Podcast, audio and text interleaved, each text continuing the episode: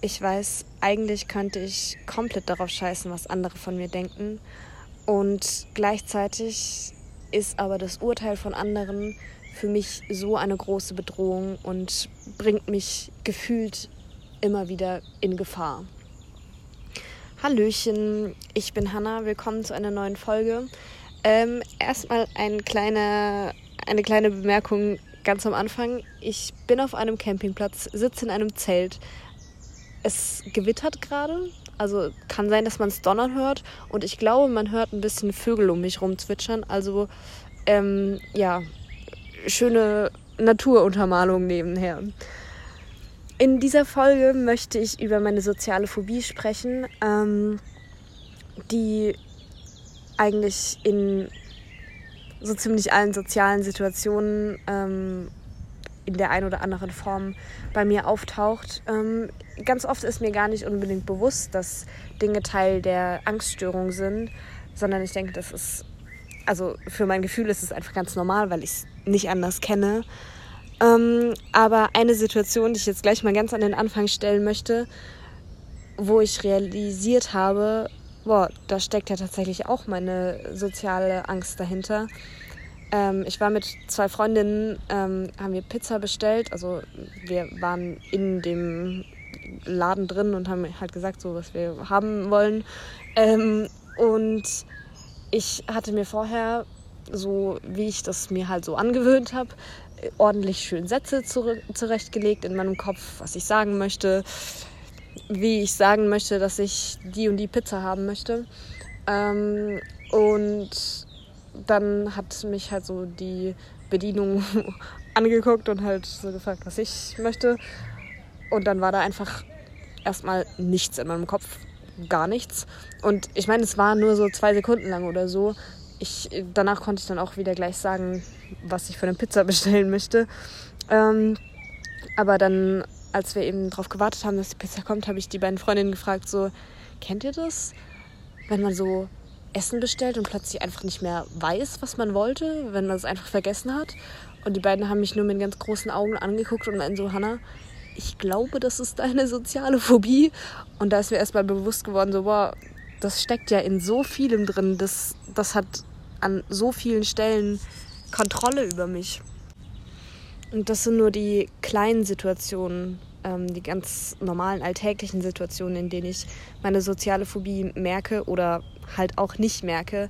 Aber ja, gerade in letzter Zeit fällt mir immer öfters auf, wie viel Raum diese Angstgedanken eigentlich in meinem Kopf und dadurch auch in meinem Verhalten einnehmen. Ähm, was so ein typisches Symptom von der sozialen Phobie ist, ist eigentlich die Angst davor, im Mittelpunkt zu stehen, die Angst davor, Aufmerksamkeit zu bekommen, die Angst davor, sich irgendwie blamieren zu können, sich peinlich verhalten zu können.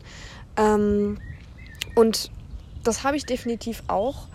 Allerdings, wenn ich, also ich weiß nicht, ich habe, bevor ich die Folge aufgenommen habe, auch nochmal Symptome von einer sozialen Phobie gegoogelt, weil ich äh, gar nicht mehr so richtig einordnen kann, was da eigentlich alles dazugehört. Ähm, und da war halt dann auch ganz oft aufgelistet, so Angst davor, Vorträge zu halten, vor Menschen zu sprechen. Und das habe ich eigentlich gar nicht. Also klar, ein bisschen Nervosität, aber in der Schule habe ich locker mal ein Referat gehalten, habe vor, ähm, keine Ahnung, 200, 300 Leuten oder so einen Vortrag gehalten. Ich liebe es, Theater zu spielen und liebe es eigentlich, auf der Bühne zu stehen. Also in dem Sinne mag ich es, im Mittelpunkt zu stehen und genieße es eigentlich sogar auch.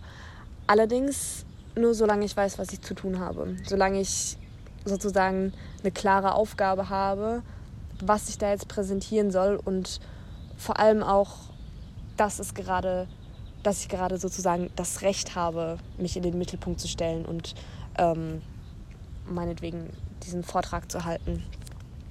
Sobald es aber um normale Gespräche geht, also wenn ich meinetwegen mit Freunden zusammen sitze und ähm, wir über irgendwas reden, da wird es dann viel stressiger für mich, ähm, weil dann muss ich ja selbst entscheiden, wann sage ich was, was sage ich, wann höre ich dann wieder auf zu reden, wie viel sage ich.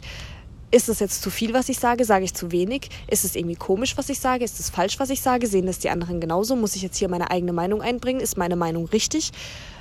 Und da gehen dann ganz schön viele Gedanken los. Ähm, deshalb bin ich sehr, sehr oft in Gesprächen in so einer Hab-Acht-Stellung. Also ich achte irgendwie ganz extrem darauf, so wann nicke ich, wann sage ich so ein mhm, wann sage ich wirklich was, wann, wann verändere ich meine Mimik. Und das ist dann in den Momenten natürlich komplett unnatürlich, wie ich reagiere, weil ich mich nicht mehr intuitiv reagieren lasse. Aber ich habe eben diesen Anspruch an mich, ich müsste perfekt reagieren, weil ich muss perfekt antworten können, ich muss perfekt irgendwie die perfekte Reaktion liefern. Ich muss es für die andere Person genau richtig machen, so wie ich mich verhalte. Weil wenn ich es nicht perfekt mache, so ist mein innerer Glaubenssatz, dann findet mich die Person uninteressant, langweilig, wendet sich von mir ab, verlässt mich. Ähm, und diese Angst vor dem Verlassenwerden ist halt bei mir riesen Trigger-Thema. Also das ist, ich habe das Gefühl, so ungefähr alles läuft immer wieder darauf zurück, dass ich Angst davor habe, allein gelassen zu werden. Ähm, und deshalb will ich für die anderen richtig und genug sein. Und wie schon gesagt, vergess, dabei vergesse ich meine natürlichen Reaktionen und habe einen total versteiften Körper, kann gar nicht richtig antworten ähm, und kann mich vor allem halt auch nicht aufs Kon äh, Gespräch konzentrieren. Ganz kurz, es fängt gerade an, so ein bisschen zu regnen. Ich hoffe, es stört nicht zu dolle. Und dort hinten krummelt ein ziemlich lauter Donner ja, vielleicht muss ich die Folge auch nochmal in mehr Ruhe aufnehmen. Aber naja, egal, ich mache weiter. Ich weiß auch sehr gut, wenn ich in guter Verfassung bin und ich mich in meinem Umfeld sicher fühle, dann kann ich auch gute Gespräche führen. Dann kann ich auch gut mit integriert sein. Also mir fällt es ähm, grundsätzlich fällt es mir leichter im Zweiergespräch, weil ich da einfach ähm, besser abschätzen kann, so wann ich was sagen muss sozusagen, also wann es, wann es normal ist, dass ich was sage. Und sobald es mehr Personen werden, läuft es öfters darauf hinaus oder ist es vor allem früher öfters darauf hinausgelaufen, dass die anderen Personen geredet haben und ich gar nicht mehr wusste, wann fange ich denn jetzt an, was zu sagen, wann, wann schalte ich mich ein. Ähm, aber ja, das habe ich mittlerweile gelernt, dass ich, also wenn es mir gut geht, dann schaffe ich das öfters und habe da auch aus der Klinik ganz viele wertvolle Erfahrungen mitnehmen können. Einfach weil ich da halt auch die Sicherheit hatte, ungefähr zumindest zu wissen, was die anderen Menschen über mich denken, weil da halt einfach eine enorme Offenheit war. Ähm, ja, aber ich habe trotzdem so ein grundsätzliches Misstrauen in mir drin. Also selbst bei engen Freunden habe ich eine enorme Angst davor, dass sie hinter meinem Rücken plötzlich über mich lästern, dass sie schlecht über mich reden, dass sie mich vielleicht schon mögen, aber eigentlich nicht so dolle mögen, wie sie es mir sagen oder eigentlich zeigen. Ähm, und ja, vor allem diese Angst, dass hinter meinem Rücken schlecht über mich geredet wird.